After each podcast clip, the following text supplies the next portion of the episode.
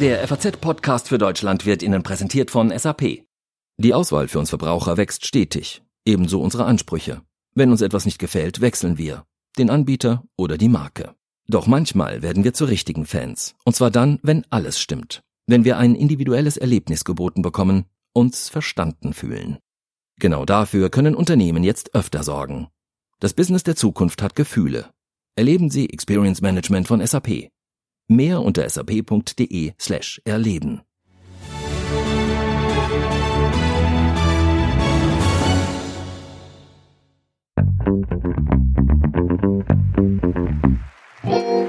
And the Oscar goes to Das hören wir in der Nacht von Sonntag auf Montag wieder, denn dann werden die wichtigsten Filmpreise in Hollywood verliehen. Zuletzt war die Institution Oscar aber ganz schön angekratzt. Zu weiß, zu männlich seien die Oscars und die Enthüllungen rund um Hashtag MeToo taten ihr Übriges. Haben sich die Oscars seitdem verändert? Alle Kritik ändert natürlich nichts daran, dass auch dieses Jahr wieder einige tolle Filme nominiert sind. Welche die besten Chancen auf einen Oscar haben und welchen Film man sich dieses Wochenende unbedingt noch anschauen sollte, auch das besprechen wir heute im FAZ Podcast für Deutschland. Außerdem blicken wir nach Berlin, wo das Thüringer Wahldebakel die Bundes-CDU in Unruhe versetzt. Und wir fragen, ob Preissteuerungen, zum Beispiel bei Lebensmitteln, überhaupt sinnvoll sein können. Mein Name ist Tami Holderried. Heute ist der 7. Februar 2020. Hallo. Wer bekommt einen und wer nicht? Darum wird bei den Oscars natürlich jedes Jahr wieder ein großes Geheimnis gemacht. Bis zu dem Moment, an dem dann der berühmte Umschlag geöffnet wird. Aber wie wird überhaupt entschieden, wer für einen Oscar nominiert wird? Das entscheidet die Academy. Mitglied der Academy kann man nur werden, wenn man vom sogenannten Board of Governors eingeladen wird. Und diese Ehre, die erhalten nur Menschen, die entweder selbst mal Oscar nominiert waren oder die sich in besonderer Weise für die Filmkunst einsetzen. Das können dann zum Beispiel Schauspieler, Regisseure oder auch Kostümbildner sein. Und eines dieser Mitglieder, das ist der Deutsche Gerd Nefzer, der letzte Deutsche, der einen Oscar bekommen hat. Und der, der ist jetzt gleich bei uns am Telefon. Nefzer hat 2018 den Oscar gewonnen für Visual Effects beim Film Blade Runner 2049. Und damals klang das so. Dankeschön, Germany. Thank you. Great. Herr Nefzer, bei den Oscars, da denkt man ja irgendwie automatisch so an Glamour und Show. Aber wie glamourös ist denn die Abstimmung für die Oscar-Nominierungen tatsächlich?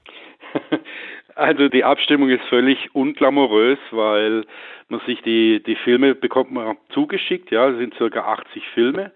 Äh, oder man kann die auf dem Computer live streamen. Und jetzt am Sonntag, also vor ein paar Tagen, von Sonntag bis Mittwoch, konnte ich dann auch wieder per Stream meine Favoriten oder die, die ich als Oscar-Gewinner sehen würde, voten.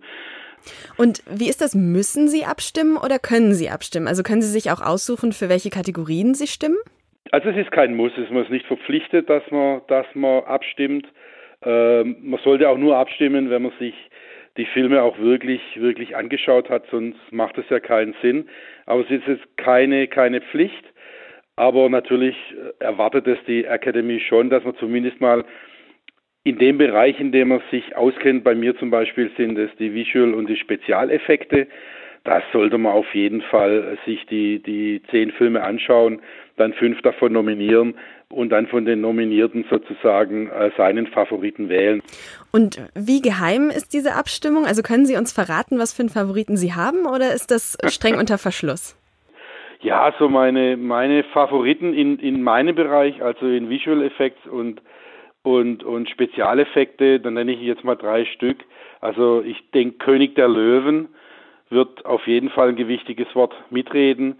Dann denke ich ähm, ähm, 1917 und, und eventuell noch Star Wars. Das sind so in, in, in meinem Bereich die Favoriten.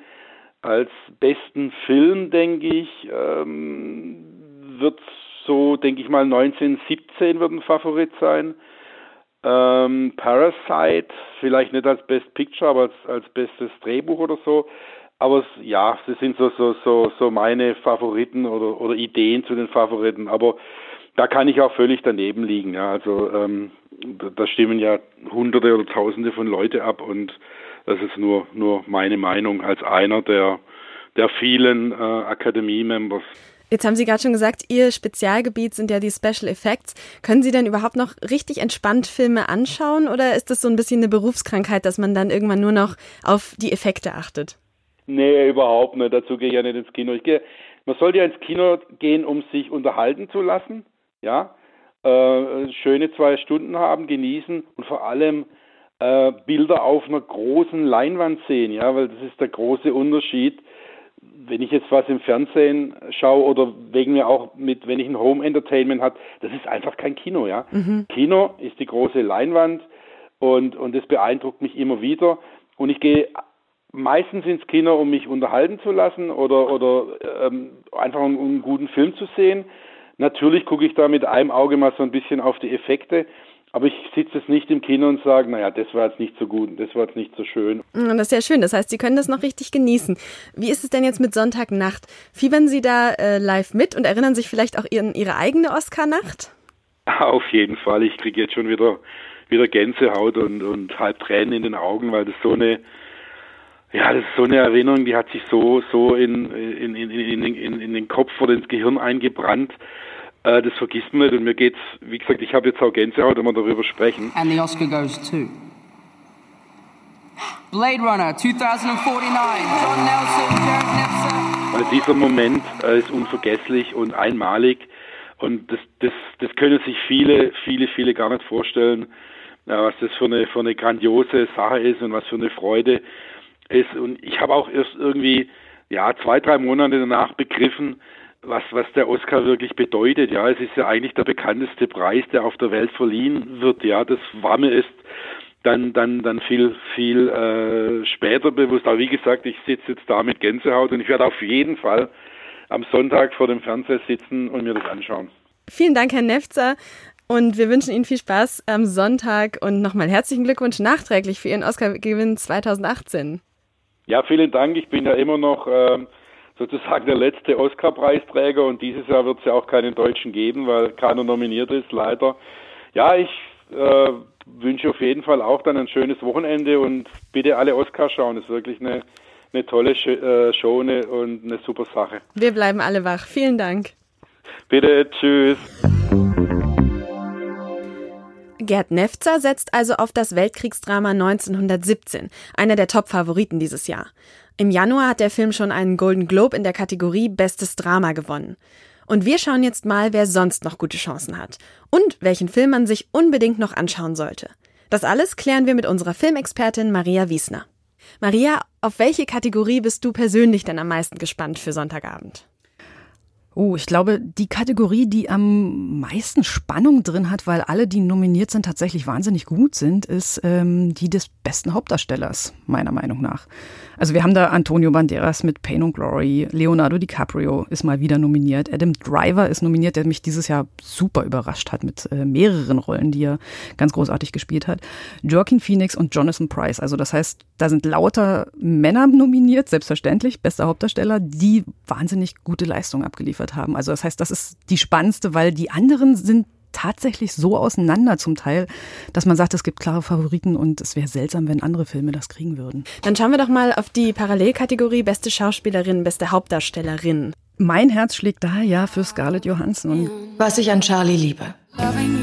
Er liebt es, Vater zu sein. Es nervt schon fast, wie sehr er darin aufgeht. Ich finde, sie hat in dem Marriage Story unglaublich schön diese Rolle gespielt, unglaublich ähm, stark und, und auf einer wahnsinnigen Palette das Ganze auch rübergebracht. Also diese tragische Liebesgeschichte, die irgendwie zu Ende geht und wo trotzdem noch Liebe für den Partner da ist und wo so auseinandergenommen wird, wie sowas enden kann, wenn man es probiert, irgendwie mit einem Kind, das noch involviert ist, gut zu Ende zu kriegen ob, und, und zwischen Hass für den Partner und Verständnis und irgendwie Liebe, die noch da ist, ähm, sich abarbeiten muss. Und das hat sie ganz hervorragend gemacht. Dann gehen wir mal zur besten Regie über. Was sind da deine Favoriten? Hui. Ähm, ich würde den gerne bei Parasite sehen. Das ist ein Film von Bon Joon-ho, südkoreanischer ähm, Regisseur. Wahnsinnige Achterbahnfahrt von Film, also das heißt zwei Familien, eine aus der absoluten Unterschicht der Stadt, ähm, die sich so langsam in den Haushalt ähm, einer sehr, sehr reichen Familie hineinarbeitet und so davon träumt eigentlich, was das für ein Leben wäre, wenn man in diesem Haus wohnen könnte. Warum gibt es an der Uni keinen Studiengang Dokumentenfälschung? Den würde Guiton mit Auszeichnung bestehen. Ja, großartig, oder? Und dann eskaliert das Ganze unfassbar und unglaublich unterhaltsam und es ist witzig und man lacht und man möchte weinen im nächsten Moment und man ist völlig schockiert. Es ist brutal plötzlich und dann doch wieder witzig. Also es ist man ist die ganze Zeit nur dabei, durch, durch seinen, seinen Kinosessel komplett äh, durchzuwackeln, weil einen der Film so mitnimmt. Okay, aber auch hier nur Männer nominiert, wenn ich das jetzt richtig verstanden habe? Korrekt. Das sind so die Kategorien, wo man dann wieder sieht, dass es ein wahnsinniges Ungleichgewicht noch gibt. Also ich glaube, wir haben dieses Jahr schon mehr weibliche Nominierungen, auch in den ganzen kleinen Kategorien, aber ähm, gerade bei den großen, wichtigen wie Drehbuch, wie Regie, wie bester Film, sind die Frauen halt einfach wieder grandios hinten geblieben. Darüber sprechen wir gleich noch, aber jetzt gucken wir erstmal auf die Königsdisziplin. Mhm. Wer gewinnt denn deiner Meinung nach den Oscar für den besten Film? Ha, auch wieder das Gleiche.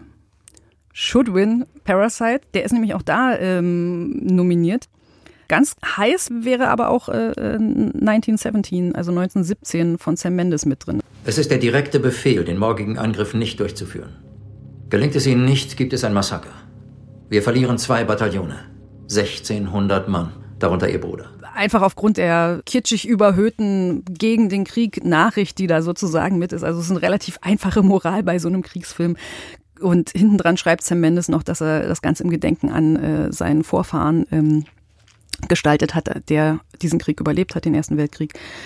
Deshalb würde ich mir ausrechnen, dass da auch da ganz gute Chancen sind, in so einem, in so einem aufgeheizten Ding nochmal zu sagen, ah, eigentlich sind wir ein friedlebendes Volk gegen den Krieg und das ist eine ganz tolle Botschaft. Also das das funktionieren könnte. Auch eine Möglichkeit. Und wenn ich mir jetzt am Wochenende noch einen Film anschaue, der nominiert ist für den Oscar, welchen schaue ich mir an? Parasite unbedingt. Ich, äh, mein absoluter Favorit. Also der ist wirklich, da hat jeder was für sein Geld. Super, okay. Dann herzliche Empfehlung hier an dieser Stelle auf jeden Fall. Maria, wir haben schon kurz drüber gesprochen. Pünktlich zu den Oscars äh, gibt's jetzt seit ein paar Jahren jedes Jahr wieder die Debatte, die Oscars seien so white, so male, also immer noch großteils weiß und männlich dominiert. Und äh, 2015 und 2016 war da so ein bisschen der Tiefpunkt. Da waren alle nominierten Schauspieler weiß. Daraufhin hat sich die Academy dann auch bemüht und sich umstrukturiert, ganz bewusst versucht, diverser zu werden. Dieses Jahr gibt's jetzt zum Beispiel so viele weibliche Nominierte wie nie zuvor, aber immer noch nur 30 Prozent. Sind die Oscars jetzt auf einem guten Weg? Also sagst du, da ist, da geht jetzt was los? Also wenn dann ganz, ganz langsam. Wir haben ja, wir haben ja nicht nur bei den Oscars, wir haben bei allen Filmfestivals immer wieder die Diskussion, warum sind da so wenig Frauen dabei? Warum kriegen wir die nicht in die guten Kategorien? Die sind ja da, die sind auf den, auf den Filmhochschulen, die sind in den ähm, in den ganzen, in, in, der Ausbildung sozusagen mit drin. Also das heißt, es gibt genügend gute Frauen, aber es kommt halt irgendwann der Knick, wo sie plötzlich vom, ähm, vom Tableau verschwinden und wo sie nicht berücksichtigt werden. Und das sind eben die Festivaleinreichungen, das sind die, ähm, die Oscars, diese, die, Preise, die vergeben werden. Und da wäre durchaus dieses Jahr mehr drin gewesen. Also wir haben nicht nur die Greta Gerwig, die ähm, sowieso eine gute Regisseurin ist. Es, es gab wahnsinnig viele Filme, die auch auf den Festivals liefen. Ähm, die junge Frau in, in Flammen von, ähm, von der Schammer wäre eine Variante gewesen, dass man sogar eine ausländische Regisseurin noch mit ähm, reingenommen hätte. Ansonsten, was Frauenquote angeht, wäre da durchaus sehr, sehr viel Luft nach oben noch. Also gerade diese 30 Prozent verteilen sich dann doch mehr auf, auf sowas wie klassischerweise Kostümdesign oder so. Das, ähm, ja, da ist, da, da geht definitiv noch was sozusagen. Mhm. Eine andere Diskussion, die die Oscars ja jetzt seit ein paar Jahren schon beschäftigt, ist die Hashtag MeToo-Debatte, die im Oktober 2017 damals begonnen hat. Und äh, in, unter dem Hashtag haben sich ja damals viele Schauspielerinnen geäußert über Belästigungen, Übergriffe, auch in ihrem Job. Das Ausmaß der Anschuldigungen, das war riesig, ist riesig. Also es kommen ja auch immer wieder neue Sachen ans Licht. Und da wurde einmal so klar, dass dieses Thema irgendwie jahrelang anscheinend verschwiegen wurde. Was hat sich denn seit diesem Hashtag MeToo, seit dieser Bewegung getan in der Filmbranche? Also zuallererst haben wir natürlich parallel wirklich parallel zu den Oscars gerade die Verhandlung gegen Weinstein. Mhm. Also das heißt, der steht vor Gericht in New York. Ähm, die, ähm, die Zeugen der Anklage sozusagen sind äh, in dieser Woche durch. Also das heißt, wir hatten sehr viele junge Schauspielerinnen und Models, die, oder mittlerweile nicht mehr so junge, aber die in jungen Jahren ähm, gerade am Anfang ihrer Karriere von ihm halt belästigt wurden und die das auf sehr detaillierte, sehr drastische Weise beschrieben haben, wo unfassbar abartige Szenen zum Teil vor Gericht ähm, noch einmal erzählt werden mussten. Bis hin zu Vergewaltigung. Bis hin zu Vergewaltigung, bis hin zu, ähm, dass von den Frauen gefordert wurde, Details zu beschreiben, wie äh, die Genitalien aussehen, um, um zu beweisen, dass sie tatsächlich von ihm belästigt wurden und also solche Sachen. Also es war wirklich, äh, die psychische Belastung will man sich da gar nicht vorstellen. Ähm, Gleichzeitig aber ist ja die Filmbranche ganz gut da drin, sein so zu tun, als wenn das gar nicht so groß ein Thema gewesen wäre. Also wir hatten bei den Golden Globes äh, von Ricky Gervais mehrere Witze gehabt. But tonight isn't just about the people in front of the camera. In this room are some of the most important TV and film executives in the world. People from every background, but they all have one thing in common. They're all terrified of Ronan Farrow. Es gab schon vorher, es gab auch bevor das öffentlich wurde, immer wieder auch bei den Oscars ähm, Witze, die über die, ähm, ja, mit Harvey Weinstein sollte man ja jetzt nicht irgendwie ähm, aufs Zimmer gehen, ähm, thematisiert haben und alle haben gelacht. Also das heißt, alle haben mitgemacht, alle haben das gewusst. Es war ein offenes Geheimnis in der Branche und trotzdem hat niemand was dagegen gemacht. Setzt du denn jetzt noch Hoffnungen in Hollywood? Also jetzt, wo diese ganzen Sachen ans Licht kommen, können die sich, kann sich diese ganze Branche rehabilitieren? Schauen wir mal. Wir haben ja interessanterweise ähm, dieses Jahr einen Film mit dabei, der tatsächlich das mit äh, thematisiert, nicht von Weinstein, ähm, sondern in der, in der TV-Branche bei Fox. Ähm, der heißt Bombshell. Charlize Theron ist äh, nominiert unter anderem als, als ähm, Hauptdarstellerin, wo es um diese Moderatorin geht, äh, die belästigt wurden von dem, von dem Showhost sozusagen. Ähm, was auch öffentlich wurde, der ist mittlerweile raus, der ist äh, gefeuert vom Sender. Aber das heißt, wir haben schon den ersten äh, die Selbstbeschäftigung. Den, genau, den ersten Film sozusagen, wo wir uns mit dem Thema beschäftigen. Also es ist sogar so weit schon in der, in der Kunst sozusagen angekommen. Und patriarchale Strukturen sind ja nicht nur ein Problem der Filmbranche. Danke, Maria, für deine Einschätzung. Danke dir.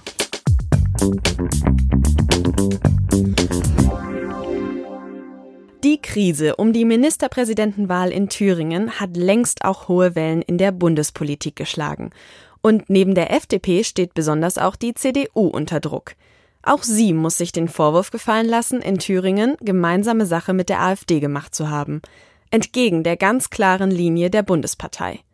CDU-Chefin Annegret Kramp-Karrenbauer ist, genau wie Christian Lindner, gestern direkt nach Erfurt gereist, um ihren Parteifreunden in Thüringen mal ein bisschen die Leviten zu lesen. Und da wurde dann bis tief in die Nacht gestritten, aber ohne sich am Ende auf konkrete Konsequenzen zu einigen.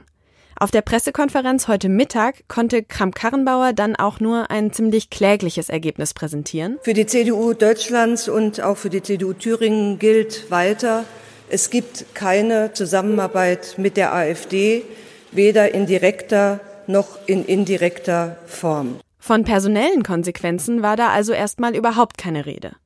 Warum kann sich die CDU-Chefin in ihrer Partei einfach nicht wirklich durchsetzen? Darüber spreche ich jetzt mit unserem Berlin-Korrespondenten Eckhard Lohse. Hallo, Herr Lohse. Hallo. Was ist denn da in der CDU gerade los, Herr Lohse? Ja, das erste Problem, Sie haben es gerade schon angesprochen, ist natürlich die äh, mangelnde Durchsetzungsfähigkeit der CDU-Vorsitzenden. Aber dazu muss man grundsätzlich sagen, nicht nur unser Staatswesen, auch unsere Parteien sind föderal organisiert. Das heißt, eine Bundesvorsitzende hat kein Durchgriffsrecht in einen Landesverband. Sie kann also politisch wirken, sie kann versuchen zu überzeugen, sie kann hm, vielleicht auch noch mit Konsequenzen drohen. Ähm, aber dann bleibt ihr fast nichts anderes übrig. Zwar wird im Konrad-Adenauer-Haus auch schon gelegentlich mal auf die Satzung hingewiesen, die auch Strafmaßnahmen zulässt, aber wir kennen das aus anderen Parteien. Das ist sehr, sehr schwer, etwa ein Ausschlussverfahren oder ein Ordnungsverfahren einzuleiten. Also die Möglichkeiten einer Vorsitzenden, in diesem Falle Frau Kamp-Karrenbauer, sind begrenzt.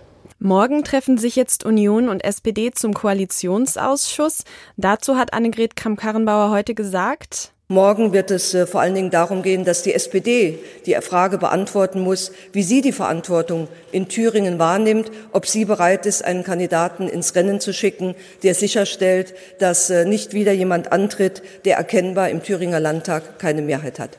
Stimmt das denn oder geht es nicht um viel mehr eigentlich morgen bei diesem Treffen?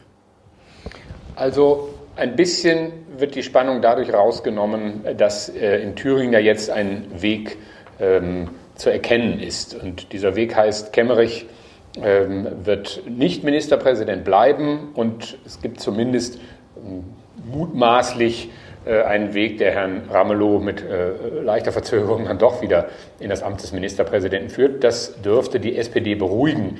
Die war ja nach der Wahl Kemmerichs hier in Berlin wahnsinnig schnell auf den Bäumen. Im Zehn-Minuten-Rhythmus haben hier führende Sozialdemokraten äh, Äußerungen gemacht, die ganz klar zeigten, hier geht es nicht nur um Thüringen, hier geht es um den Fortbestand der Koalition. Man muss da natürlich immer ein bisschen von runternehmen. Das ist auch das Nutzen einer Chance. Die SPD äh, liebäugelt hier und da ja doch noch damit, diesem Bündnis mit der CDU vielleicht vorzeitig ein Ende zu setzen, zumindest aber selber in eine stärkere Position zu kommen. Und da haben sie sich gesagt, was wir bei Sachthemen nicht geschafft haben, das können wir vielleicht bei diesem ganz großen Thema äh, CDU und Rechte, äh, Demokratie, äh, Zuverlässigkeit unseres Koalitionspartners, da können wir vielleicht einen, einen Keil reinschlagen. Das haben sie gemacht wahrscheinlich aber doch von Anfang an und jetzt erst recht nicht äh, in der Absicht, morgen, wenn der Koalitionsausschuss sich trifft, äh, zu sagen, das war's, wir gehen und die Koalition ist beendet. Das glaube ich nicht. Wir haben gestern schon darüber gesprochen, welchen großen Schaden die FDP von diesem ganzen Thüringen-Debakel jetzt getragen hat. Aber wie sehr hat das Ganze denn auch der CDU geschadet? Ähm, nehmen Sie die jüngste Umfrage zu Thüringen, die jetzt äh, äh erhoben worden ist. Da hat die CDU für den Fall, dass jetzt wieder gewählt werden würde, äh, einen Verlust von 10 Prozentpunkten attestiert bekommen in der Umfrage. Das heißt, da sehen wir schon unmittelbar, was das für ein Verlust würde. Deswegen sind natürlich auch viele in der CDU Thüringens gar nicht dafür, dass neu gewählt wird, weil sie ihre Mandate verlieren äh, und, an Einfluss äh, verlieren. Zweitens hat es der Bundespartei geschadet, weil man doch den Eindruck hat, dieser Versuch von Frau Kramp-Karrenbauer nach der Ära Merkel die Partei ein bisschen aus der Mitte-Links-Position rauszunehmen, wieder ein bisschen Richtung Wirtschaftsflügel, ein bisschen vielleicht auch Richtung Konservativen zu führen, hat die Partei in, in eine in eine Schlingersituation geführt. Also anfangs waren die Konservativen und die Wirtschaftsleute noch einigermaßen zufrieden mit äh, Annegret Kramp-Karrenbauers Kurs. Den hat sie dann wieder etwas zurückgenommen, weil sie nicht den Eindruck erwecken wollte, ich führe die CDU nach rechts. Dann äh, kam dieses Thüringen-Debakel, es wurde immer ihre Führungsfähigkeit in Frage gestellt.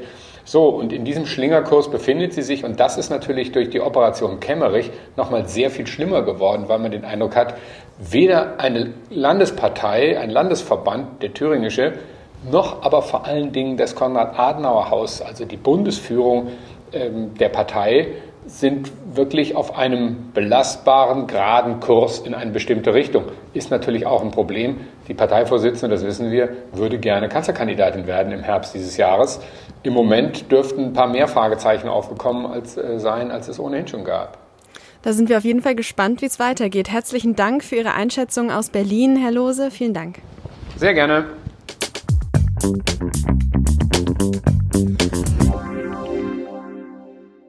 Wenn ich im Supermarkt ein halbes Kilo Hackfleisch für 1,99 sehe, dann macht mich das schon stutzig. Das kann ja gar keine gute Qualität sein, denke ich dann, von den Produktionsbedingungen und den Lebensumständen der Tiere mal ganz abgesehen. Ähnlich geht es mir mit den Preisen für Flüge, die auf manchen Strecken ja so lächerlich günstig wirken, dass man sich da gar nicht wundert, dass Flugreisen immer beliebter werden. Obwohl wir ja eigentlich alle wissen, wie schlecht sie für das Klima sind. Immer wieder wird deshalb darüber gesprochen, Dinge wie Fleisch oder Flüge teurer zu machen. Berlin führt als erstes Bundesland einen Mietendeckel ein. Kanzlerin Merkel hat den Handel angesichts von Billigangeboten bei Lebensmitteln zu fairen Bedingungen für die Bauern aufgerufen. Die Steuer auf Kurzstreckenflüge soll von 7,50 Euro auf gut 13 Euro steigen. Wie viel Preisregulierung von staatlicher Seite gut oder gar nötig ist, darüber scheiden sich die Geister. Bei mir ist jetzt Patrick Bernau, unser Ressortleiter Wirtschaft in der Sonntagszeitung. Und Patrick, du hast da, glaube ich, eine ganz klare Meinung, was Preissteuerungen angeht. Es ist eigentlich vollkommen egal, mit welchem Experten man spricht, dass der Staat am Ende direkt die Endpreise steuert und sagt, Fleisch muss mindestens so teuer sein oder Mieten dürfen höchstens so hoch sein. Da sagt eigentlich kein richtiger Experte, dass das am Ende gut ist. Aber bei Büchern zum Beispiel ist diese Praxis ja jetzt schon länger etabliert. Funktioniert es da auch nicht? Wir können uns das ja angucken. Ich meine, das Ziel der Buchpreisbindung war, Verlage und Buchhändler von allzu großem Marktdruck zu befreien, dafür zu sorgen, dass da keine richtig großen Ketten ins Geschäft kommen. Und was ist passiert? Amazon ist trotzdem gekommen und macht den Buchhändlern und ehrlich gesagt auch den Verlagen einiges an Schwierigkeiten. Es ist einfach tatsächlich so, Qualität hat ihren Preis häufig. Das ist in vielen Fällen so. Aber daraus kann man ja im Umkehrschluss nicht schließen, dass alles, was teuer ist, auch gut ist. Was für Probleme siehst du denn da? Die Qualität an einem Produkt wird nicht allein deshalb besser, weil es plötzlich teurer ist. Bleiben wir bei den Lebensmitteln. Wenn wir mit den Tieren besser umgehen, dann ist das natürlich teurer. Aber wenn ich jetzt erstmal nur den Preis vom Fleisch erhöhe, dann ist erstmal nur das Fleisch teurer. Und dann kann sich der Bauer immer noch überlegen, ob er mit seinen Tieren besser umgeht oder ob er den zusätzlichen Preis für sich behält und das Geld einfach einsackt. Und insofern hilft eine reine Preisregulierung an vielen Stellen überhaupt nichts. Was würde denn dann was helfen? Denn dass wir irgendwie den Klimawandel bekämpfen und Tiere einigermaßen gut behandeln sollten, dabei sind sich ja, denke ich, schon die meisten einig. Da sind sich viele Leute einig und die Experten sagen dann im Wesentlichen immer, guckt auf das, wo das tatsächliche Problem ist. Also wenn man möchte, dass es den Tieren besser geht, dann schreibt vor, dass es den Tieren besser geht. Wenn es darum geht, das Klima zu schützen, dann verteuert CO2, gibt zum Beispiel eine Obergrenze, macht einen Zertifikatehandel dran, dann werden die Sachen von selber teurer, aber sie werden eben deshalb teurer, weil jemand gezwungen ist, sich um all diese wichtigen Fragen zu kümmern und sie werden nicht einfach bloß teurer und man kann hinterher gucken, ob es besser wird oder nicht. Aber warum sind denn dann die Preissteuerungen gerade so viel diskutiert, wenn du sagst, es ist eigentlich ziemlich eindeutig, dass das nicht der richtige Hebel für eine Verbesserung der Situation ist? Ich vermute, sie sind deshalb so viel diskutiert, weil sie vielen Leuten im ersten Moment so plausibel vorkommen. Mhm. Ähm, zum Teil sind 70 Prozent der Deutschen für solche Maßnahmen, haben wir gerade erst in frischen Umfragen gehört. Und es klingt zum ja Beispiel auch erstmal gut. Mietendeckel, ne? Ja, und es klingt ja auch erstmal gut, wenn man sagt, was billig ist, kann nicht gut sein, dann ist es ja so schnell, ist man ja so schnell dabei zu sagen, was teuer ist, muss dann gut sein. Aber das ist halt nicht zwangsläufig so. Das sehen wir auch bei der Kleidung. Nur weil Kleidung teuer ist, vom Designer kommt, heißt es ja nicht, dass die Arbeitsbedingungen der Leute besser sind. Danke dir, Patrick.